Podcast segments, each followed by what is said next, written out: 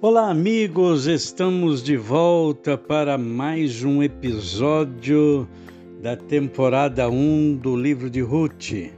Estamos é, a meditar agora no capítulo 1, versículo 6 até o 14. Vamos ver o que está aqui no versículo 6. Então se dispôs ela com as suas noras e voltou da terra de Moabe, porquanto nesta ouviu que o Senhor se lembrara do seu povo, dando-lhe pão. Pois bem, Noemi estava de volta aqui com as suas noras para a terra de Judá e porque ela ouviu uma notícia maravilhosa de que o Senhor se lembrou do seu povo, abençoando-os com pão. Né? Eles que tinham saído de lá por falta de pão, agora então ela se alegrou com essa notícia e tomou esta decisão de voltar para a sua terra. Né? Então a gente quando está numa situação ruim e que precisa de é, que sonha em mudar a nossa situação para melhor, é preciso uma tomada de posição, né? é preciso se dispor para isso. Foi o que é, é o que está escrito no versículo 6. Então se dispôs ela. Tá? Então, se você quer mudar alguma situação na sua vida, você precisa se dispor, tá bom? Você precisa se dispor. E no verso 7, saiu, pois, ela com suas duas noras do lugar onde estivera e indo elas caminhando de volta para a terra de Judá. Vale lembrar aqui que quem estava de volta era Noemi. Na verdade, as suas noras eram de Moab, nunca foram de Judá, nunca, nunca foram ju, judias e muito menos haviam já morado em Judá. Então quem estava de volta era só Noemi. As suas noras né, estava indo pela primeira vez, né? Ok. E no versículo 8, versículo 8, disse-lhes Noemi: Ide, voltai cada uma à casa de sua mãe, e o Senhor eh, use convosco de benevolência, como vós usastes com os que morreram e comigo. Noemi está falando, está, na verdade, fazendo um reconhecimento da bondade de suas noras, né? Ela achava suas noras é, pessoas maduras, pessoas idôneas, pessoas bondosas que usaram de benevolência para com seus filhos. Certamente eles tinham tido uma vida agradável, né? E também foram benevolentes com ela, com a sua sogra. Então ele, ela faz esse reconhecimento aqui e deseja que o Senhor use com elas de uh, benevolência, assim como elas usaram com seus filhos e também consigo. Ok, verso uh, 9: O Senhor vos dê que sejais felizes cada uma em casa de seu marido. É, e beijou-as. Elas, porém, choraram em alta voz.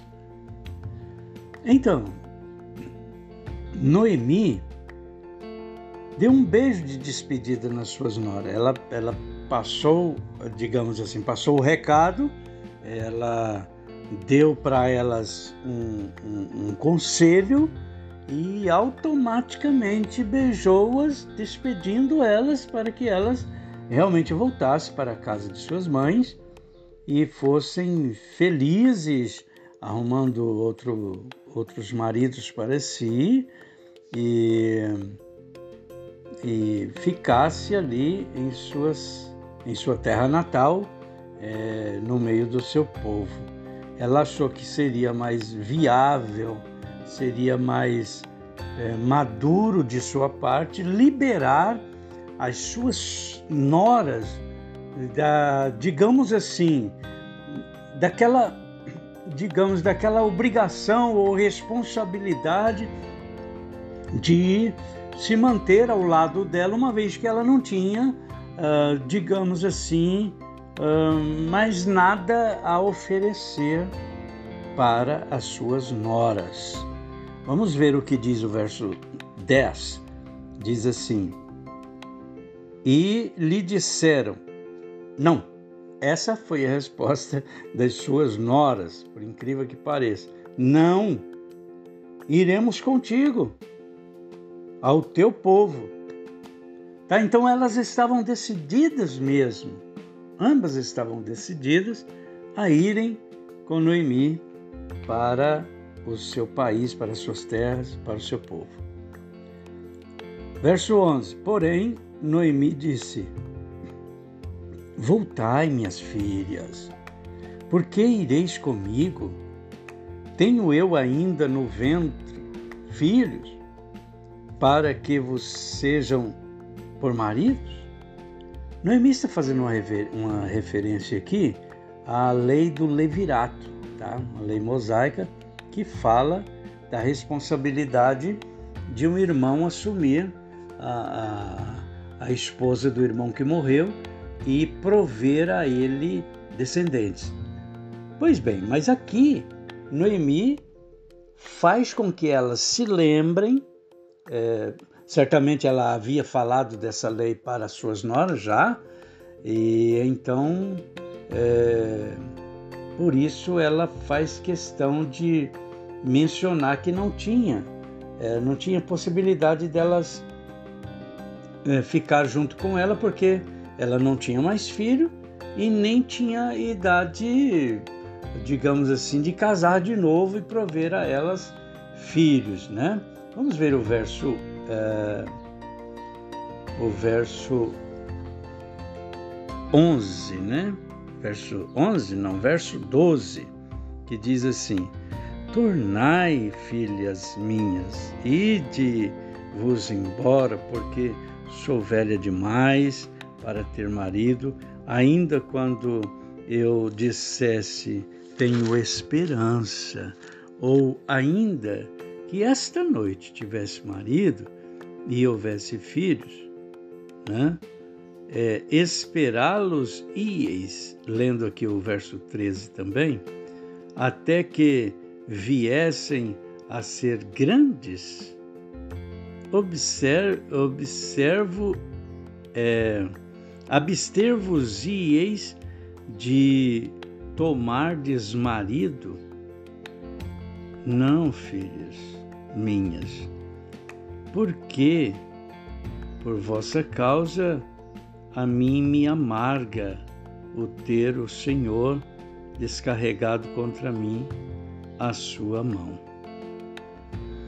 Bom, Noemi aqui, ela fala, olha, eu não não não tenho idade para casar de novo e ainda que eu resolvesse fazer isso e tivesse essa esperança, vocês não iam esperar até que esse filho meu nasça, cresça e fique em idade suficiente para casar com vocês. É claro que vocês não vão esperar isso sem ter marido, não. Aí fez com que elas caíssem em si, né? É, bateu a real para elas e, e ao mesmo tempo ela fez questão também de mencionar a questão da sua tristeza, que ela sofria pelas suas noras. A situação das suas noras não era nada agradável, era viúva também, assim como ela, e ela não tinha o que oferecer, ela não tinha como aliviar esse sofrimento das suas noras, e por, portanto isso causava mais amargura a ela ainda em saber que ela estava passando por um processo de provação vinda da parte do Senhor. Eu entendo com isso que ela estava reconhecendo que Deus está no controle de todas as coisas e, e que ela estava ainda passando por um processo o, o qual foi dado a ela pelo próprio Deus, porque Deus, se Deus não quisesse, ela não estaria passando por aquilo, né? Então, é, certamente foi por permissão do Senhor. Ela faz questão então de lembrar disso. É, no verso 14, aqui diz o seguinte: Então de novo choraram em alta voz. Orfa, com um beijo, se despediu da sua sogra, porém Ruth se apegou a ela. Pois bem, então, o, digamos que o argumento de Noemi conseguiu convencer Orfa. E Orfa caiu na real, voltou, era um direito dela, voltou para a casa da sua mãe, para entre o seu povo, e lá ela ficou. Além de ter sido um, conselho da sua sogra, é, a ela pareceu mais coerente essa decisão. Ela então resolveu partir de volta para o seu povo. Contudo, Ruth se apegou a ela. A decisão de Ruth não mudou nada. Então, eu gostaria de mencionar um texto bíblico aqui que diz o seguinte: E outra vez vereis a diferença entre o santo e o profano, entre o que serve a Deus e o que não serve. Né? Nessa tomada de decisão aqui, nós percebemos isso né? entre essas duas noras. E vale dizer também que não é porque nós estamos numa situação complicada, difíceis, que nós não temos que tomar decisões e tomar decisões acertadas. É, sempre foi em meio a grandes tempestades e lutas que onde os discípulos estavam assim meio que desesperados que o Senhor Jesus chegava para eles com a seguinte uh, mensagem, com o seguinte aconselhamento: não temais, né? não temais. É, me lembro do, do Jairo, né? Ele disse para Jairo assim: não temas, crê somente. Veja a situação em que estava Jairo, né? Mas ele chegou para ele e falou assim: não tenha medo. Mas o momento era de medo, o momento era de pavor, o momento era de desespero, mas o Senhor Jesus chegou com a seguinte mensagem: não tenha medo. Tá? Então são nos momentos mais difíceis que nós precisamos recobrar a coragem, nós precisamos retomar o controle da situação e coerentemente tomar a decisão acertada na nossa vida, que vai mudar a nossa vida ok? Essa decisão de Ruth mudou a sua vida. Meus amados, que a graça e a paz do Senhor fiquem convosco, que você seja tremendamente abençoado, você, sua família, o seu ministério. E até o próximo episódio, querendo Deus, em nome de Jesus.